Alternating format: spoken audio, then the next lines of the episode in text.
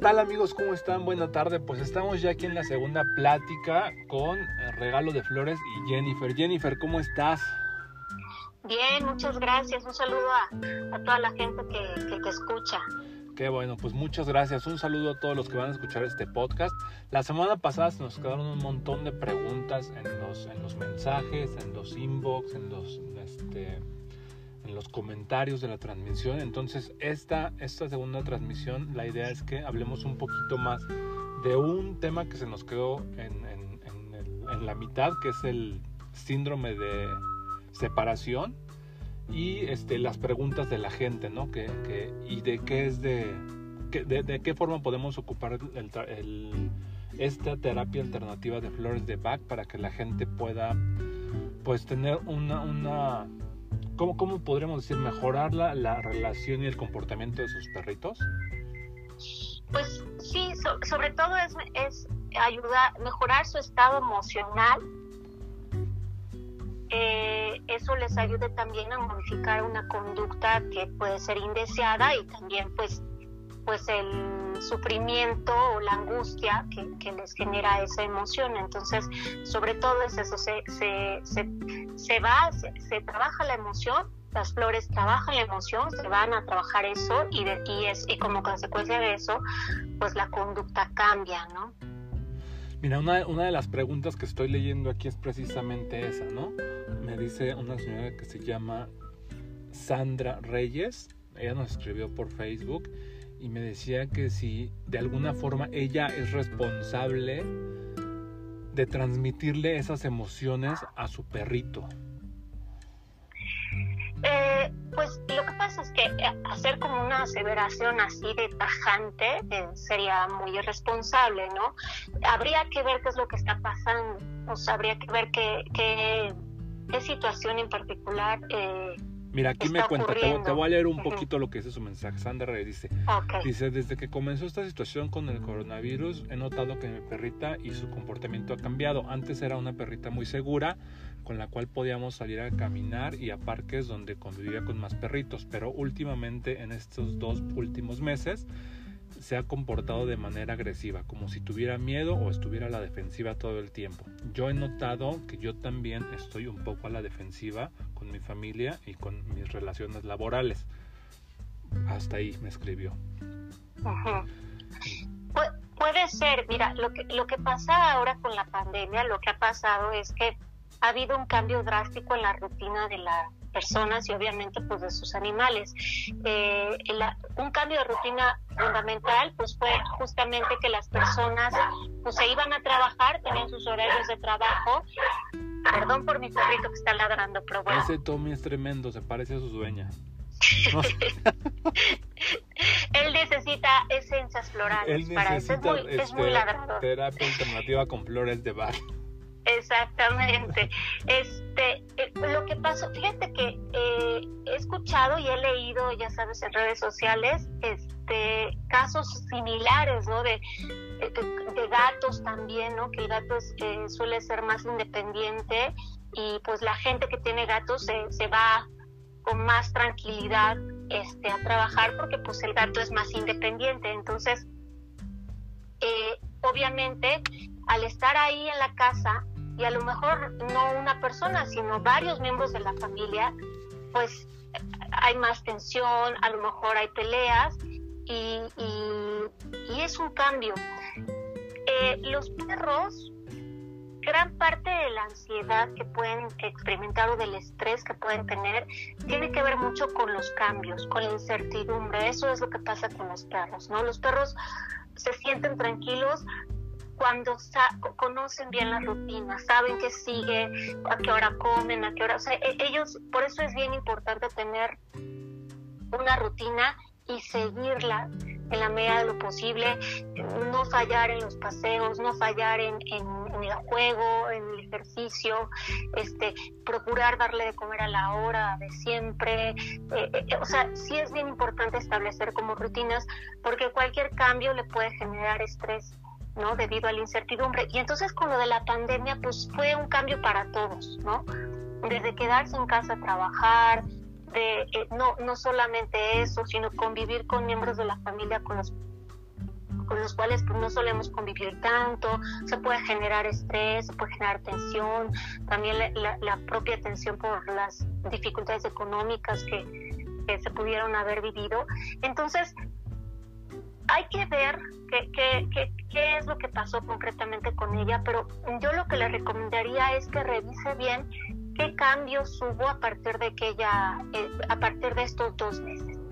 Porque bueno, si, si, si, si, si a raíz de la pandemia ella se quedó más en casa, pero todas sus rutinas se alteraron y por ende se alteraron también todas las rutinas del perrito, pues es muy normal que experimente este estrés y, estos cambios de conducta y, estas emociones. Entonces, una recomendación es que regrese o procure nuevamente, en la medida de lo posible, seguir la rutina que tenía establecida antes de lo del COVID y, que para que para que el cambio no sea tan drástico para el animal. Oye, ahí, tocas un tema bien importante. ¿Cómo cómo regresamos a una normalidad después de este COVID, que ni siquiera, ni siquiera, ya no sé si la palabra es regresar a la nueva normalidad o la normalidad, porque pues está bien serio todavía el tema con, con los contagios, o sea, no es que no es que ya digamos, bueno, ya estamos cambiando el color de los semáforos y vamos a salir a la calle otra vez y hacer vida como hicimos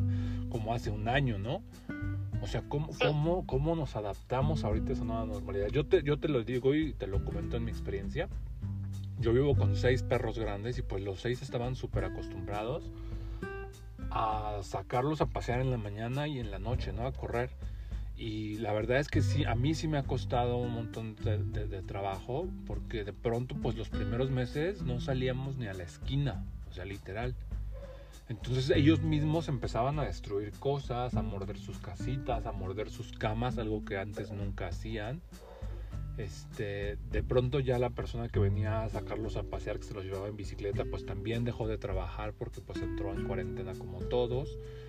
Y ahorita que dices, pues retomar como las actividades o lo que hacíamos antes de la pandemia, pues ¿cómo, regresamos a eso? Pues justamente, fíjate, y tiene que ver con la pregunta de, de esta persona, porque eh, eh, para nosotros volver a la rutina es como, ah, ya vamos a regresar a, la, a lo de antes y, y, y, y, qué, y qué alivio. Pero el perro no lo vive así. El perro finalmente fue, ha sido un, un periodo de, de cuarentena muy largo y el perro se acostumbra Exacto, yo por ejemplo, ahorita yo tengo un terror de dejar a mis perros, o sea, literal no es que me dé miedo salir a, la oficina o algo, yo ya voy dos veces por semana a la oficina, pero ya no, ya no es que diga, puta, me puedo contagiar o quiero llegar a la oficina y que todos estén con su cubrebocas y nos tomen la temperatura en la frente y el gel y todo. Creo que me da más este tema de ansiedad a mí dejar a mis perros solos otra vez, como que me siento muy triste. ¿Es normal esto? Sí, es normal. De hecho, el... Me siento hasta como con culpa, así como que los voy a dejar todo el día solos y los voy a ver hasta como en la tarde otra vez. Sí, sí, sí, sí, porque, porque finalmente ha sido mucho tiempo el que hemos estado eh, juntos con, eh, con ellos y ellos se acostumbran y tú te acostumbras. Entonces, la, la ansiedad por separación suele darse de las dos vías. Pero bueno, quisiera nada más terminar con, con la pregunta de la persona para... Pero tiene que ver con esto, por eso te digo, porque es muy probable que el perrito se haya, o la perrita se haya acostumbrado como a cierta rutina y ahora que vuelven a salir, intentan hacer cosas como salir al parque, este, eso es, eso ya le genera estrés, ¿no? Este, entonces hay que, hay que procurar este introducir los cambios lo, lo, lo más suavemente posible pero, pero también sí es importante revisarse, porque ella comentaba, es que mi perrita está como muy agresiva, ¿no? Con los demás, pero pues a lo mejor nosotros también, digo, eh, yo creo que es algo muy normal ahorita en todas las personas, o sea, sí salimos, pero pues o sea, mantenemos la distancia con la gente, que no se me acerque mucho, ay, híjole, ya se me acercó demasiado y no Exacto, y estamos como muy, sensibles, y, lo ves feo y estás como con tensión. O sea, como que antes no, antes no importaba tanto si de pronto estabas en la fila del, del, del súper o del Oxxo y se acercaba alguien y pues no teníamos como ese recelo, ¿no? Yo, por ejemplo, te puedo decir que ahorita yo voy al súper y literal no quiero que se me acerque nadie. Y si alguien se me llega a acercar, o sea, sí les pongo una cara de aste para atrás. Sí. Y, y, se vive esa tensión, ¿no? O sea, sí sientes esa tensión. Y el perro es muy sensible. Por ejemplo, yo, yo, lo, yo lo veo, ¿no? O sea, si, si vas caminando y a lo mejor antes ibas por la misma banqueta y pues simplemente te haces un ladito y ya pasaban. Ahora la gente eh, se baja de la banqueta como para evitar estar cerca de, la persona que también va caminando por ahí. Y si bien nosotros, bueno, esto es por el virus y la sana distancia, el perro no sabe. El perro no sabe que hay una pandemia, el perro no sabe que hay un virus y por eso el perro simplemente percibe eh, un cambio, dice hay que, hay que bajarse cuando viene alguien, hay que alejarse. Entonces, por eso es muy importante tomar conciencia. Yo lo que le recomendaría es que observe qué es lo que ella está haciendo, cuáles son los cambios, porque sí es muy importante que, este, la confianza que ella tenga para, para transmitírsela a su perro. Y también observar que, que esto fue un cambio muy grande. Es muy importante dentro de todo este desastre que ha sido la pandemia, y esto también aplica para los niños, es dentro de todo este caos, tener un orden, buscar como el orden lo más que se pueda.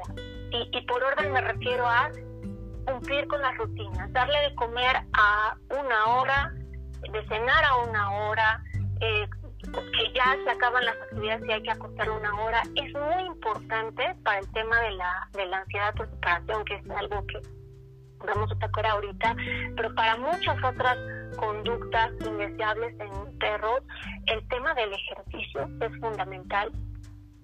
Un perro que no tiene suficiente actividad física diaria este, y también mental, ¿eh? Eh, eh, o sea, no solamente sacarlo a hacer ejercicios, también eh, ponerlo a hacer actividades que le representen una actividad este, más mental. Con, con estos eh, juegos que le implican un reto, ¿no? Por ejemplo, este famoso Kong. Que se lo rellenas con croquetas. Lo rellenas con cositas y de repente pues, se le tiene que, este, que batallar un poquito para sacarlo, que lo estimulan.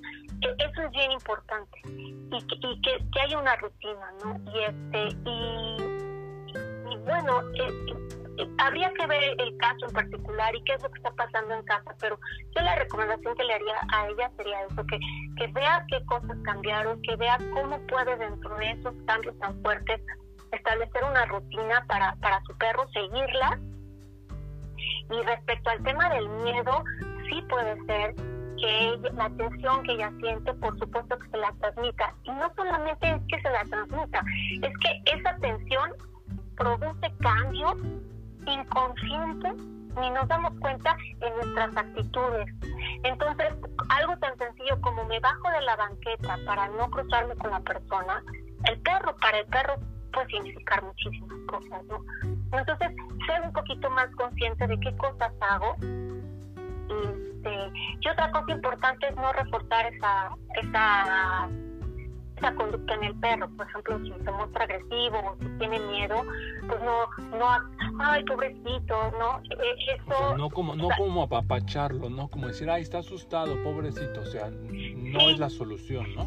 No, no, no, al contrario, eso refuerza la conducta. Digo, aunque sintamos feo y, lo queremos apapachar, en realidad lo que estamos generando es eh, reforzar la conducta porque el perro lo que interpreta es, ah, pues me pongo así, recibo apapachos y cariño de, de, mi dueño y entonces es algo que lo refuerza. Entonces es como tratar de no, no, no darle este, lo que pide el perro cuando tiene una conducta que no es deseada. Tampoco regañarlo.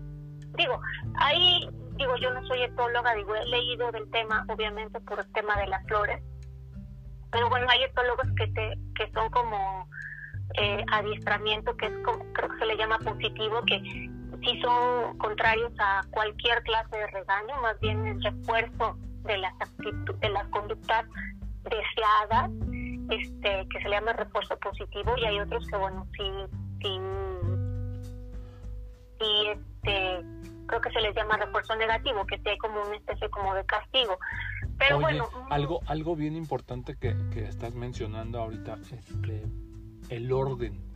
Yo creo que a todos nos costó muchísimo trabajo tener orden cuando empezamos a hacer home office. Yo te lo puedo decir, cuando yo empecé a hacer home office, o sea, yo ya no me despertaba pues a las 6, me despertaba a las 8 y a las 8 pues ya prendía mi computadora y ya estaba yo ahí listo y empezaba a trabajar. Y no me dormía a las 10 tampoco, o sea, me empecé a dormir a las 1, 2 y después era, estabas todo trasnochado y entre que estabas trabajando y a la hora de después de la comida yo me dormía media hora y, a la verdad es que a mí me costó muchísimo trabajo establecer otra vez nuevamente un orden, pero ahora en tu casa, porque al final del día creo que hacer home office, y te lo digo desde mi experiencia personal, creo que trabajas más que si estás en la oficina. Creo que estás más tiempo conectado, estás más tiempo como, que tenemos esa, esa imagen negativa de que hacer home office es este, echar mucha hueva, entonces como que quieres dar más, ¿no? Como que sabes que sales a las 6, pero te quedas conectado hasta las 9 para seguir ahí sacando pendientes y sacando cosas, ¿no? Sí. Y, es, y ese tema del orden a mí me pasó mucho con mis perritos. O sea, por ejemplo, yo ya no les daba de comer a las 6 de la mañana como lo hacía pues, cuando estaba en horario de oficina normal, sino que les daba de comer hasta las 9, ¿no? Y después ya no les daba de comer a las 7 antes de, después de que regresaban de, correr, sino les daba de comer a las 9 o 10, ¿no? Entonces todos estos desajustes, pues de alguna forma, sí pueden llegar a modificar su conducta, ¿no? Generan estrés, básicamente los, cambios a los perros les generan estrés. Mm, eh, eh, es, es así.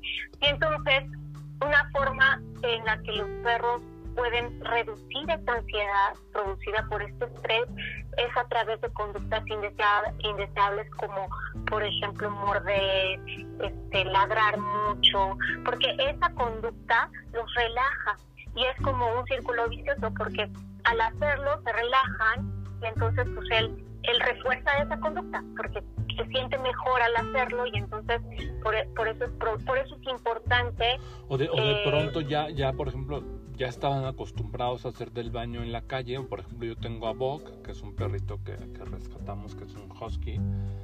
Él, yo te puedo decir, cuando estaba incluso ya más cachorrito, después de que le completamos su cuadro de vacunas, yo lo sacaba a pasear y él hacía del baño ya en el mismo lugar, siempre pipí, popó. Y de pronto cuando empezamos con esto de, la, de estar más encerrados, te lo juro que se hacía hasta en mis zapatos. Es, es que e, esta es uno de los síntomas este, de ansiedad o de estrés en un perro. O sea, eh, puede ser morder cosas, ladridos, eh, aullidos, eh, llanto, eh, defecar en lugares donde no, no, solía hacerlo, no, debe de hacerlo, ese también puede ser un síntoma también.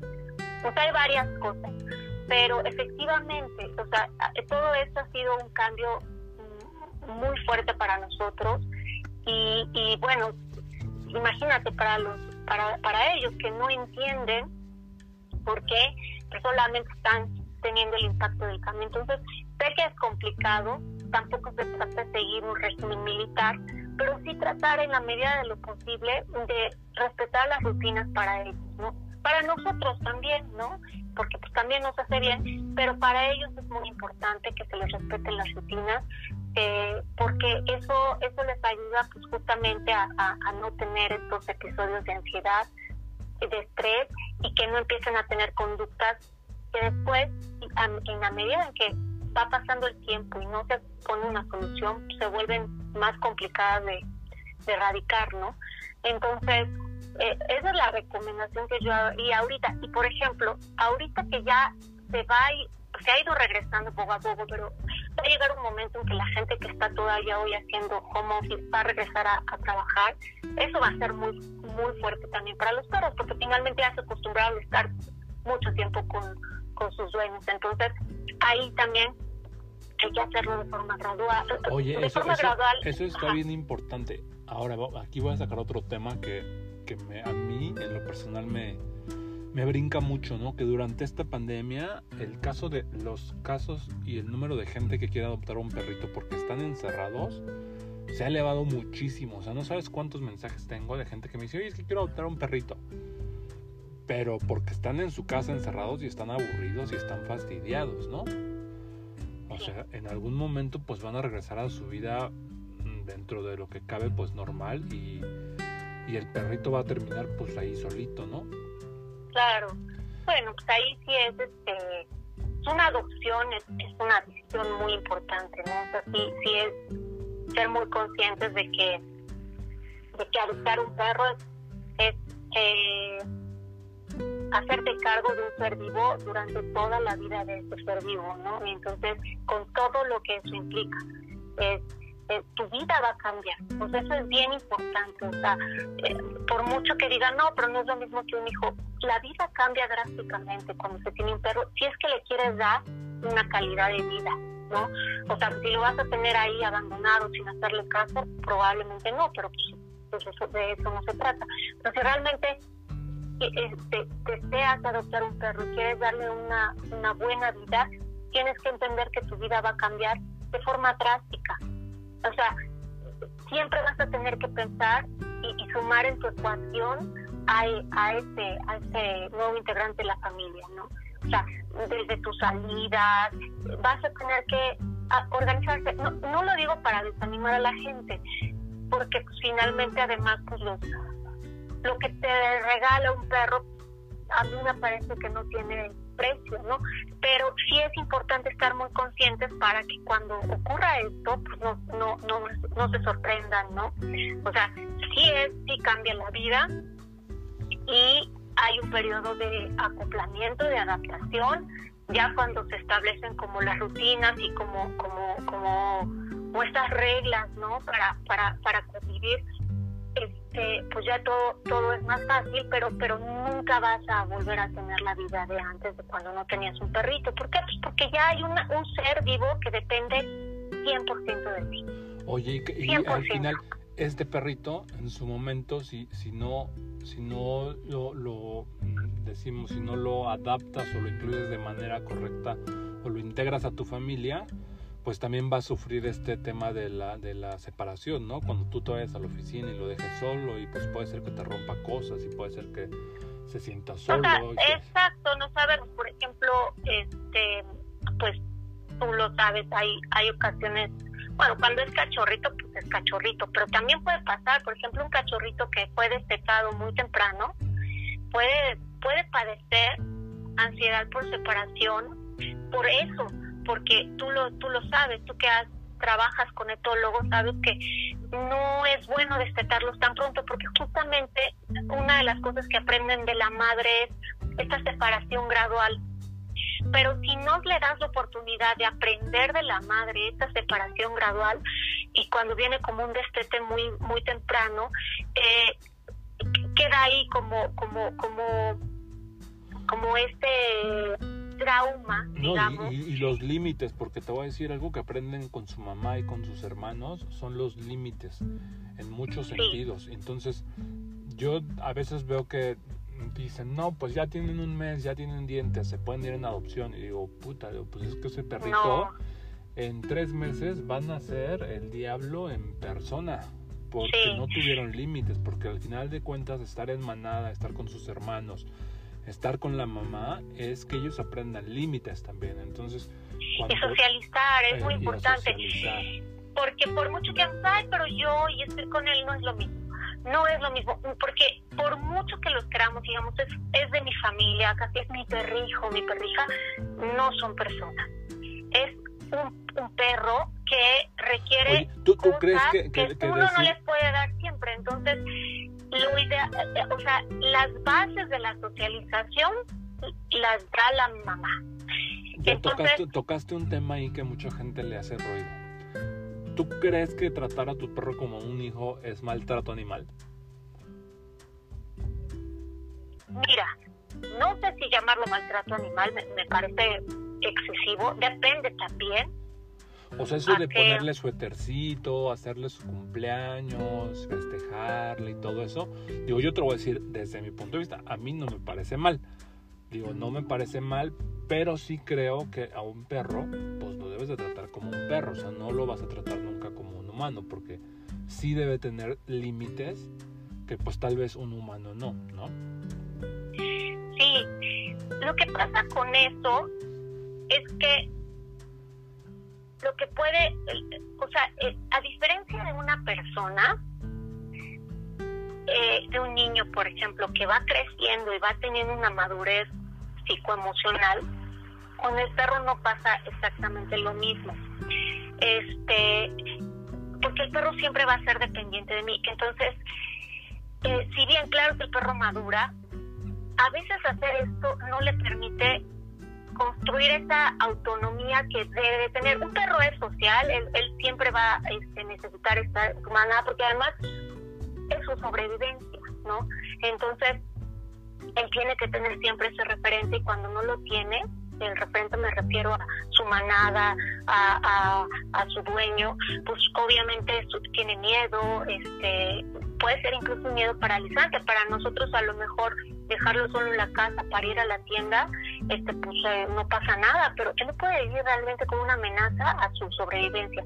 Por eso cuando uno genera un vínculo demasiado, ah, eh, demasiado eh, apegado, sí, o sea, lo que, lo que puede llegar a pasar es esto, que pues no siempre puedes traer a tu perro todo el tiempo, no siempre puedes traer, o sea, hay momentos en los que vas a tener que dejarlo. Y ahí es donde el perro va a sufrir.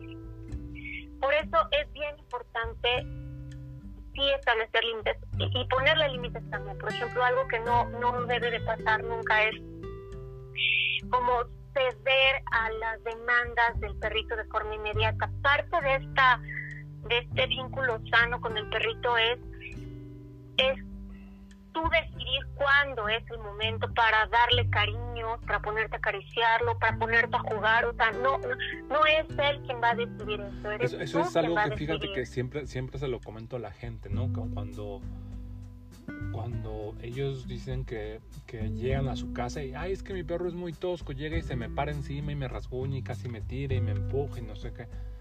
Pues es que yo ahí les digo que tienen a un perro que está ansioso y que no respeta límites, porque digo yo, te digo, yo tengo seis perros grandes que viven conmigo, pero mis perritos, digo, yo llego y la forma en que yo, en la cual yo he aprendido a controlar esto es ignorándolos. O sea, yo llego, meto el auto, no les hago caso y ellos están moviendo la colita y todo, pero tranquilos, ¿eh? o sea, sin caer en la excitación y en el desborde de, felicidad. Una vez que ya estoy yo dentro de la casa y, decido empezar a jugar con ellos, pues sí se vuelven locos de felicidad y empezamos a jugar. Pero siempre, como dices tú, pues cuando yo digo, o sea, no cuando ellos quieran. Igual, igual el tema de los sillones y de la cama siempre cuando yo les doy permiso que se suban, ¿no? No, no es cuando ellos decidan hacerlo, ¿no? Claro. No, y en la, y en la, y en lo que comentabas de, de esta parte que se que se te encima, ¿no? Se, se excitan demasiado cuando llegan, pues puede ser, porque puede ser, esa es una de las señales que podemos observar eh, para, para, para ver si hay eh, trastorno de ansiedad por separación, que el perro se, se emocione de forma excesiva, o sea, que se vuelva casi loco, ¿no? Sí, bueno, hay unos que hay unos que se hacen hasta pipí. Esa es una de las señales. No, obvio, cuidado, hay que tener mucho cuidado de, de ah, esto tiene eso, ¿no? Obviamente se analizan una serie de, de, síntomas o de señales, pero esta puede ser una señal y entonces, ¿qué se recomienda en esos casos? Tú lo debes saber más con los etólogos. Lo que se recomienda, que, con los que trabajas, es justamente no recompensarlo cuando está teniendo esas conductas, porque es un refuerzo, nuevamente para él es un refuerzo. O sea, él cuando tú lo acaricias o le das cariño, pues siente placer. Y entonces él va a decir, ah, pues si me pongo así todo loco y me le encimo, pues voy a recibir esto que tanto deseo, que es sus caricias.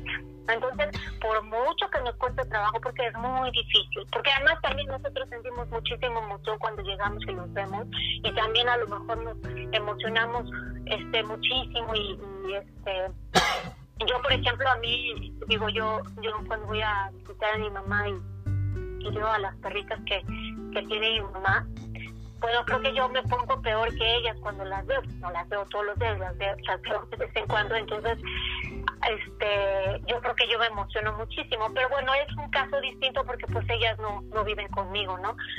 Pero sí es bien importante, o sea, a mí me costó, yo creo que a mí me costó lágrimas comprender eso, pero bueno, poco a poco fui aprendiendo, porque cuando a mí me acuerdo que eh, los etólogos o los funcionarios con los que llegaba a trabajar con, algún perro mío me decían, es que aunque esté llorando, no, no vayas y la, y la acaricies. acuerdo, es que pobrecita, ¿no? Pobrecita, mire, está llorando. o sea, de verdad me costó mucho trabajo, pero también entendí que, pues, eh, eh, los perros funcionan diferente. Ahí es cuando es bien importante no perder de vista que no son personas. Eso no significa que sean menos ¿Eh? O sea, ojo, porque a lo mejor la gente dice, ay, no, pero entonces, a ver, no, nadie está diciendo que entonces ya no lo, la gente los ve como, como el video este de la chava esta, ¿cómo se llama? Que hace la parodia de los hombres, de, del Tomás, ¿no? Ajá. Que es ah, chistosísimo, no sé si lo has visto, que dice, ay, si ahí arriba está el cuando ladras te pienso que es el Ah, no, claro, no tiene que ya tu perro, lo, lo, ¿cómo les llaman perros de patio? que realmente pues nunca lo pelas, lo tienes siempre en el patio, este, que, que fíjate, fíjate que ese video, es, eso es como lo contrario, eso es como el extremo y tampoco como, está ese bien. video es como una parodia, no sé si ya lo viste, de la chava, no sé cómo, no me acuerdo bien su nombre, se llama Herley creo y es así como súper popular ya porque hace una parodia muy muy certera de cómo son los hombres en nuestra sociedad, ¿no? Y habla del habla, del perro del perro que dice este pues que los humanizan, pues que si es un perro, que si no sé qué, que si tenía otra perrita que cruzaba antes y que sacaba unas crías muy bonitas. Y ya después él mismo se burla y dice, ay, este, déjame subirle sus croquetas a este güey porque está ya ladrando. Yo pensé que era el tinaco. Qué terrible que haya gente que sí tenga a sus perritos en esta situación. Y ahí estamos ya en los extremos, ¿no? O sea, no es, no es tenerlos como hijos humanos, pero pues tampoco lo tienes en la azotea al lado del tinaco, ¿estás de acuerdo? No, exacto. Y, es, es, es como entender que él es diferente, pero el hecho de que sea diferente no significa que lo quiera menos. Al contrario, y, y yo creo que quererlo bien o sea, quererlo mucho y quererlo bien. Y quererlo bien es respetar esta diferencia y honrarla, porque de verdad hay gente que, o sea, porque desde el momento que no los tratamos como, como perros, y, me refiero a no a que lo porque ay, te trato como, perro y, socialmente a lo mejor se entiende como que no te trato bien desafortunadamente no está como esa, relacionado esa es otra no es que te tratan como perro y ahí sigues. O sea yo y la connotación social es, es, como, muy es muy triste no porque finalmente pues, vivimos en una sociedad todavía otra otra otra que no ocupa mucho ¿no? ahí andas de pinche perro o sea, como, como si, no sé, ser perro fuera algo terrible, ¿no? O otra que ocupan, ah, es que es una, esa vieja es una perra, ¿no? Entonces ya los pobres perritos los tenemos satanizados por todos lados. Sí, eso bueno, ya es como muy avanzado. Yo, ¿te acuerdas? Creo que el otro día yo te comentaba, bueno, yo ya estoy en el punto en el que empiezo ya a revisar mi, mi lenguaje justamente y a revisar esas frases que se dan por hecho y que lo único en realidad pues son frases que, que, significan cosas, ¿no? Y que esta, este maltrato o este descuido que está normalizado de los animales, ¿no? En la sociedad. Pero bueno, más allá de eso, no se trata de eso, tampoco se trata. lo que yo, yo quiero decir es quererlo, a veces no significa quererlos bien. Yo creo que hay que quererlos bien. Y una forma de quererlos bien es respetar esta diferencia, ¿no? Y, entender que lo puedo querer muchísimo él a mí, pero él no es un ser humano. No lo hace menos, ¿eh? no lo hace menos, pero es diferente a mí. Entonces, si yo eh, honro, yo me gusta la palabra honrar, porque es como, es una mezcla de respeto con amor, este, esa diferencia, yo creo que se puede eh, entablar como un vínculo mucho más sano, ¿no? Y, y claro, por supuesto, entender que el perro necesita un líder en la manada. A mí me costó eso mucho trabajo, porque yo me acuerdo que yo cuando he tenido varios perros a la vez, yo esa idea muy humanizada de, ah, pero todo muy democrático, todos son iguales y eh, lo mismo huesito para todos y, y, y, casi casi yo quería tener cuatro brazos para cuando llegara yo a, a, casar todo al mismo tiempo y que ninguno se sintiera y me costó mucho trabajo entender que para que el vínculo entre ellos sea sano tiene que haber jerarquía. Yo para mí eso fue muy choqueante. ¿cómo que jerarquía? No, no, pero ¿cómo? Fue muy difícil. Pero es parte del proceso de, aprender y de respetarlo con esas diferencias. y, cuando, cuando, no hay jerarquías es cuando hay troncas entre los Cuando no hay jerarquías, como bien lo dices, es cuando se agarran. ¿eh? Yo te puedo decir, yo, en, mi, manada tengo una, una hembra, es la única hembra que tengo, que es una pitbull, tiene aproximadamente cuatro años y yo te puedo decir que ella cuando yo no estoy, porque me doy cuenta como, ella siempre toma la figura del rol de ser como la alfa, o sea, cuando yo no estoy o cuando yo estoy distraído o cuando ellos empiezan a pelear, ella siempre es la que llega y pone dos, tres ladridos a los que se estén peleando o incluso los que estén jugando de manera muy brusca. Yo antes decía es que la negra es muy, este, yo le decía es muy antisocial o es, es, muy histérica.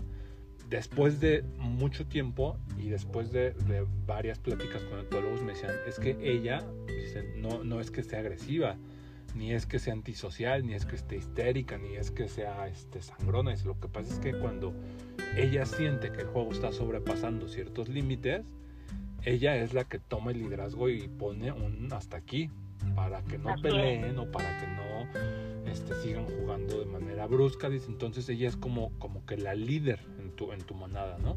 Y sí me doy cuenta porque, digo, los demás perros son más grandes que ella, o sea, este, corporalmente son más pesados que ella. Y eso no tiene nada que y son más grandes que ella, pero, pero ella es la que pone orden, o sea, si hay demasiado escándalo, si hay demasiado borlote, ella es la que pega un ladrido y todos los demás hasta se sientan, ¿eh? Hasta es súper chistoso porque digo... Ah, ah, ah, yo he visto, a lo mejor es una exageración, pero Chihuahua siendo alfa sobre un labrador enorme, y más los labradores que son como más bonachones no tiene nada que ver el tamaño, tiene, tiene que ver el temperamento y tiene que ver esta que es incomprensible. De verdad, yo ahí es donde se necesita muchísimo amor y mucho respeto, porque hay cosas que uno no puede entender porque uno lo ve desde su perspectiva humana. Y de nuestra perspectiva humana es no cómo que alguien más arriba no si todos somos hermanos todas somos este, eh, iguales y, parejo. Y con los hijos uno trata de, bueno con los, hijos los padres tratan de pues de ser como equitativos y, pero en el caso de los animales sí es muy importante entender que se relacionan de otra forma y esa forma en la que se relacionan es lo que permite que, haya equilibrio, que, que haya tanta paz y yo debo respetar esta jerarquía que se establece naturalmente, porque ni siquiera yo lo tengo, eh, naturalmente se establece entre ellos. Y a veces cuando uno quiere cambiar eso, es cuando eh, uno está alterando ese equilibrio y es cuando vienen problemas. Yo lo aprendí de verdad después de muchas lágrimas, de mucha frustración, comprendí. Y a lo mejor no lo acepto, me cuesta mucho trabajo pero lo respeto y, y, y, y, este, y trato de no, de no alterarlo, ¿no? creo que eso, muchas, a eso me refiero con veces, esta parte de, de, de, de querer y de querer bien. muchas veces porque- creo que cuando intervenimos y queremos de alguna manera controlar este tipo de jerarquías, creo que resulta más nocivo y más tóxico lo que hacemos que como si ni interviniéramos, ¿no? Sí, O sea, resulta Sí, peor. claro, porque por ejemplo, si ellos ya establecieron su jerarquía, a mí me decía un ecólogo, pero además ella le está, o sea, porque dice, ay no, pero pobrecita, la que quedó abajo, ¿no? En la jerarquía. Pobrecita, no, y sufre porque está abajo, y me decía, eso es un rollo tuyo. Si esas Sí, son tus creencias, ¿no? Son tus rollos, eso es tuyo. Ella no tiene ningún problema. Pero si en cambio tú vas y quieres compensar que ella está, es la, es la, este, La sometida. la- ajá, la sumisa. La Y sumisa. entonces, entonces ahí tú estás alterando esa jerarquía y ahí puedes ocasionar una bronca entre ellas. Y claro, pasaba, se peleaban, ¿no? E- e- Eso es algo que, que a mí me costado mucho trabajo aprender, pero bueno, e- es, es, digo, para eso están estos espacios. Yo siempre recomiendo, y bueno, imagino que tú harás lo mismo con todos los adoptantes, este que, que si alguna situación se está saliendo de control, busquen la ayuda de un profesional. No, o sea, pueden Y, ser y caros y en algunos to- recursos, en todos sentidos, ¿eh? solo- En todos sentidos, porque te voy a decir, sentidos. hay veces que a mí me escribe un montón de gente diciéndome, oye, es que mi perro tiene mucha diarrea, ¿qué hago? Pues mi respuesta siempre va a ser la misma, llévalo a un veterinario. O sea, busca ayuda profesional. Oye, es que mi perrito muerde y ládralo. Pues busca un especialista, Oh, oh. busca un etólogo. Otra cosa muy importante, acabas de tocar un tema súper, súper importante que, que, que- que es bien importante que se quede, que se quede grabado este, en la gente, es que siempre que haya una alteración en la conducta, eh, es bien importante llevarlo al veterinario como primer, eh, como primer paso. Porque hay ocasiones en las que la conducta o, eh, tiene que ver con algún padecimiento físico.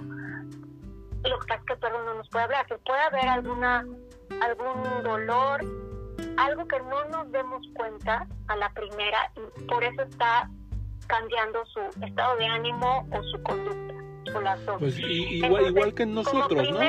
O sea, exacto. nosotros estamos de malas igual pues cuando te duele la cabeza. Si te duele la cabeza es porque pues a lo mejor traes algo que, este, algún malestar, alguna infección o algo. Sí, la, la diferencia es que una persona tú le preguntas, híjole, es que estoy triste, y- pero en el caso del perro, como no nos puede decir con palabras, nosotros tenemos que ir como descartando cosas. Y lo primero que hay que descartar siempre que hay alguna alteración en su conducta es que no haya algo físico.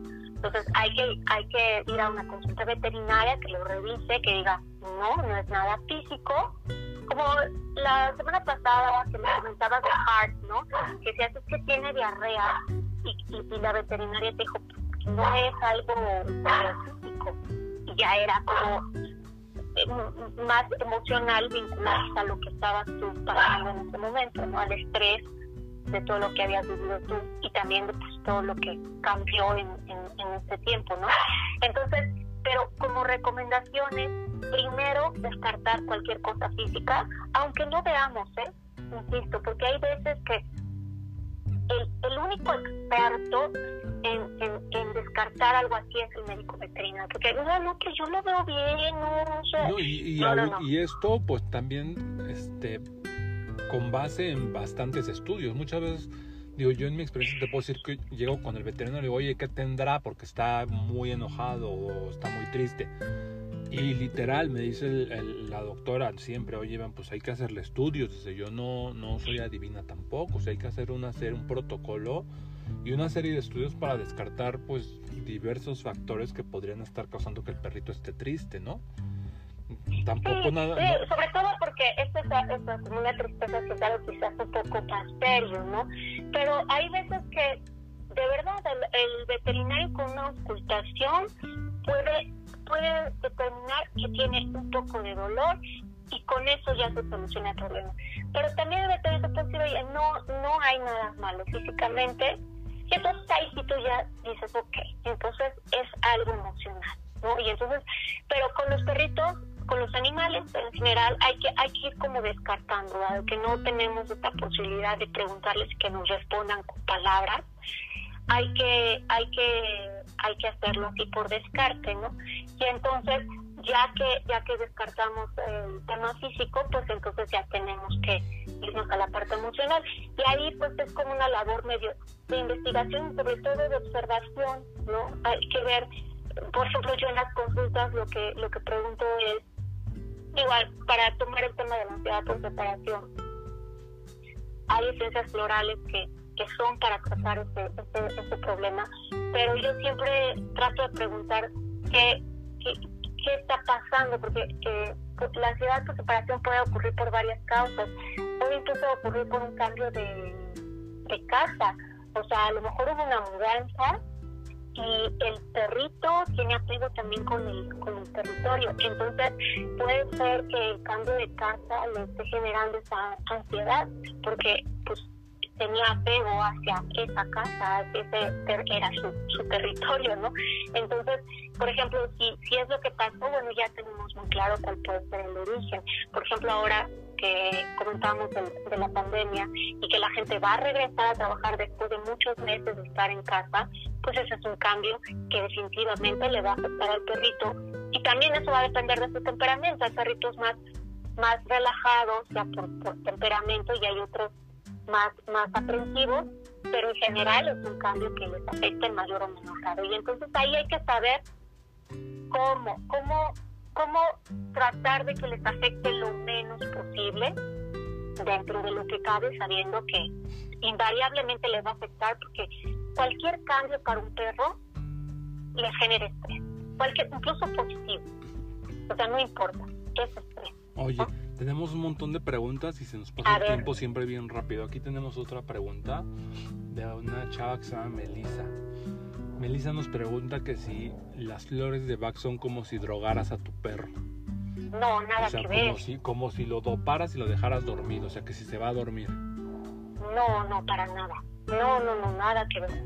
No, pero es lo que comentaba, porque no, no es, no, no, no es una, no es medicina eh, alópata ni tampoco es esta medicina eh, naturista que, contiene el principio activo sustancia.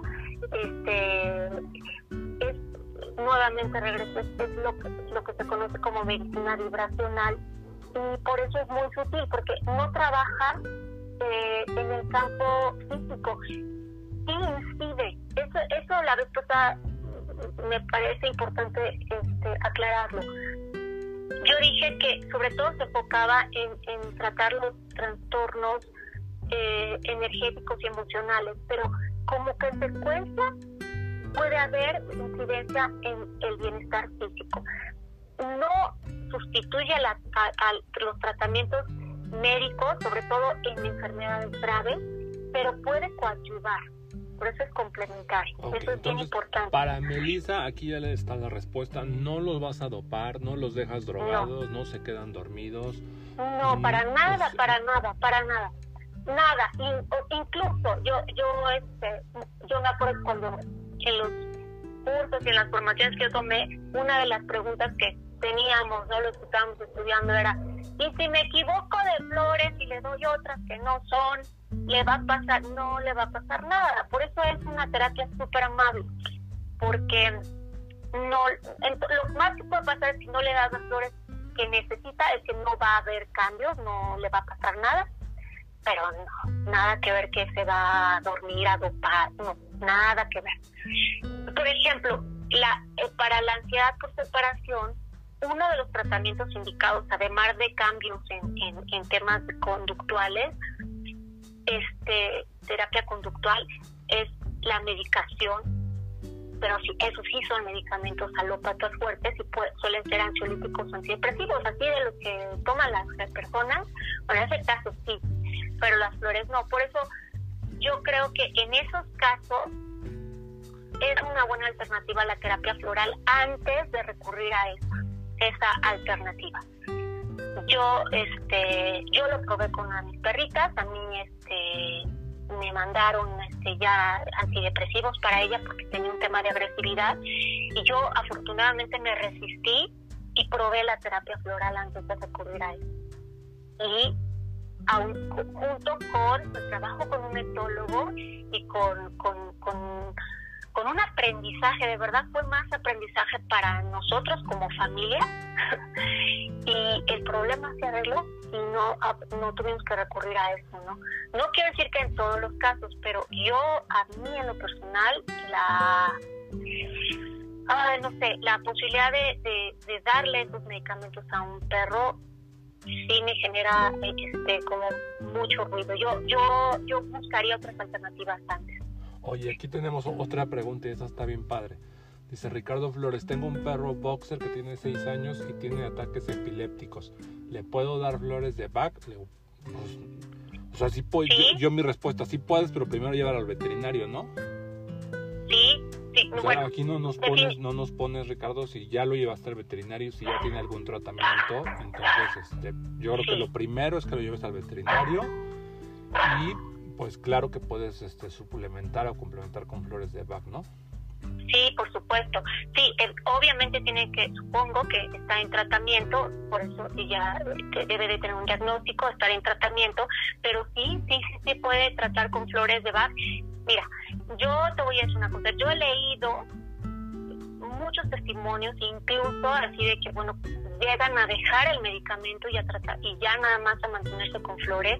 Yo soy cuidadosa de eso porque si bien no no, no digo que no sea cierto, eh, pues cada caso es diferente, pero yo sí creo que las esencias florales sí coadyuvan eh, y sobre todo pueden ayudar también a, otros problemas derivados de un trastorno, porque, por ejemplo, los casos de la epilepsia no solamente es eh, el, el, ataque en sí, sino estas ausencias que se producen después del ataque, el miedo también que puede generar. Entonces, por supuesto, incluso eh, en el caso de la epilepsia puede, puede también usarse un remedio de emergencia para el momento inmediato posterior del ataque, lo que le permite al perro reponerse o recomponerse un poco más del ataque. ¿qué, ¿Qué es un remedio de emergencia? ¿Es algo así como más fuerte? Un remedio de emergencia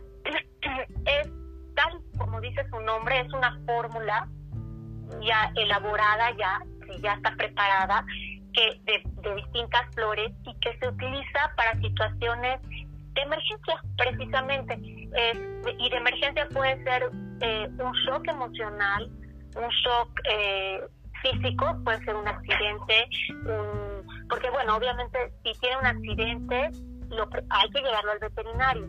Pero este accidente provoca eh, un shock emocional, eh, un, shock energético, ruptura en, en el campo energético y las flores ayudan para eso.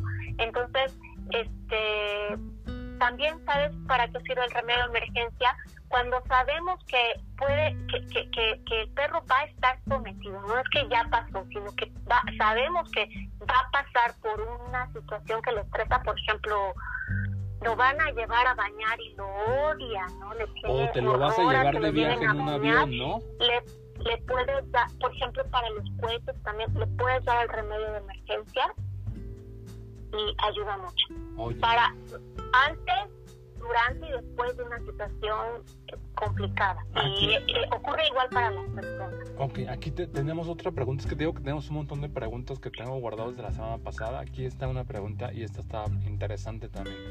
Es Saraí, ella vive en Monterrey y nos dice, este, hace dos meses murió la compañera de toda la vida de mi perrita y ella lleva un mes muy triste, casi no quiere comer. ¿Se puede utilizar este tratamiento para mejorar su estado de ánimo? 100% sí. Ok, ya, aquí está. Este, este, es un, este es un, un caso este, clásico en el que las flores de Bach son muy, muy buenas y muy útiles. O sea, por supuesto que sí, puede usar este tratamiento y yo creo que le va a servir mucho. Yo, yo he visto como perritos de, tener estados de ánimo eh, muy tristes, con las flores salen, salen adelante bien rápido. Porque ahí sí es un aspecto totalmente emocional. O sea, así, sí, la respuesta es sí, contundente. Bien. Oye, aquí en este caso podríamos ocupar este remedio que dices de emergencia, ¿no? Mira, el remedio de emergencia, eh, mucha gente, muchos terapeutas, eh, mucha gente lo usa como ya como un comodín para todo. Yo no soy de esa idea. Yo creo que sí puede servirle, sobre todo el remedio de emergencia, eh, sirve durante el momento de emergencia. Por ejemplo, cuando ocurre el fallecimiento, ahí es muy importante. Durante un tiempo, como el, como el shock inicial. Pero, por ejemplo, mm, en este caso, si la perrita ya lleva varios meses eh, con este estado de tristeza, mm, no digo que no le sirva, pero a lo mejor sí le puede servir ya una fórmula más, más este, específica, ¿no? Más específica para el apego, para la tristeza, porque fíjate, el remedio de emergencia no trae esencias florales para la tristeza, puede ayudar, ¿no? pero, pero no es propiamente para este tema. o sea, aquí hay otra pregunta, es que tenemos muchísimas preguntas, según yo íbamos a contestar como 10, pero no llevamos ni 5. Esta también está este, interesante. Hace tres semanas, mientras acaba de pasar a mi perrito, fue atacado por un perro labrador. Mi perrito es un perrito maltés y se quedó muy asustado. Ya no quiere salir a pasear. Mm. También le sirve para eso. Ahí, ahí este, es un shock, tal cual, es un shock y entonces hay esencias para el shock, ahí se le, se le, se le puede dar para el miedo y ahí es muy importante también. Eh, eh, eh, como ir ayudándolo poco a poco, hacer como acercamientos progresivos, ¿no? A lo mejor al principio sales a la esquina y luego al día siguiente ya te vas un poquito más lejos. Y, también creo que es importante aquí, digo, según entiendo la pregunta de este chavo, lo leo con cierto temor también a, sacarlo nuevamente. Seguramente. Como que, siento que él no lo quiere sacar. Claro, claro. No, e, es que digo, todos los que tenemos perros sabemos que si algo es súper traumático, es que tu perro se pelee con otro perro. Es una de las cosas más que más tenemos los que tenemos perros, ¿no? Y que te lo muerdan, ¿no? Digo, yo creo que, si, si, tu perro es el que muerde, pues de alguna forma estás con, el, con la preocupación de que el otro perrito esté bien, pero si tu perrito es el más afectado, yo creo que es natural que tú también quedes como traumado, ¿no? Sí, Sí, y a usted diga, no, pues eh, o sea, acuérdate que los perros perciben, son, son muy sensibles, entonces seguramente él quedó también choqueado, también tiene miedo, y pues es como, imagínate, se retroalimentan mutuamente. Entonces, la respuesta para, para este caso sí, sí le pueden ayudar. Es importante también que él no haga cosas que refuercen el miedo en su perrito este, por ejemplo, si se pone a temblar descontroladamente, en lugar de que el chavo vaya y empiece a, ay, pobrecito, no tengas miedo, nuevamente volvemos a lo mismo, eso refuerza ese, esa conducta, ¿no?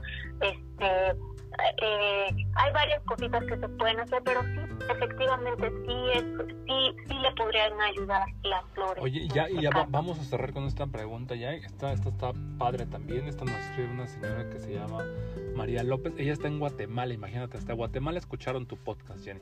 Ay, ella nos escribe desde Guatemala y me, nos dice, tengo una perrita Sharpei que tiene alergias alimentarias.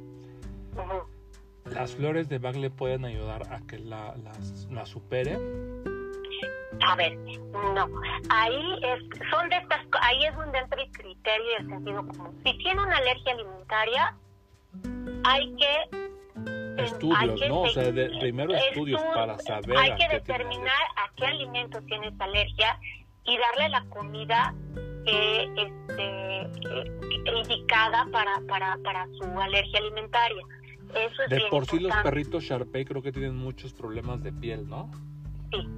Ahora, si hay esencias minerales para, para tratar eh, y coadyuvar eh, problemas de piel, sí lo hay.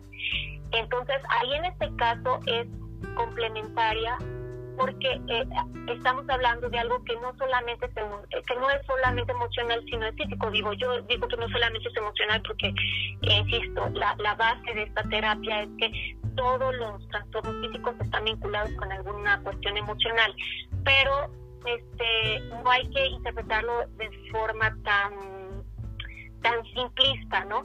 Entonces, en este caso hay que llevarlo al médico, hay que tratar de determinar a qué tiene esta alergia alimentaria, si es a la proteína, si es a los puede granos. ser al pollo, a la harina de trigo, a la soya, y mucha paciencia. cosas, ¿no? Aquí yo les recomendaría que tengan mucha paciencia, porque si hay algo difícil, difícil de tratar, son las alergias. Es de lo más común y de lo más difícil. Yo lo digo por experiencia propia. Yo tengo una perrita tienes una perrita tiene que es problemas. alérgica al sol, ¿no?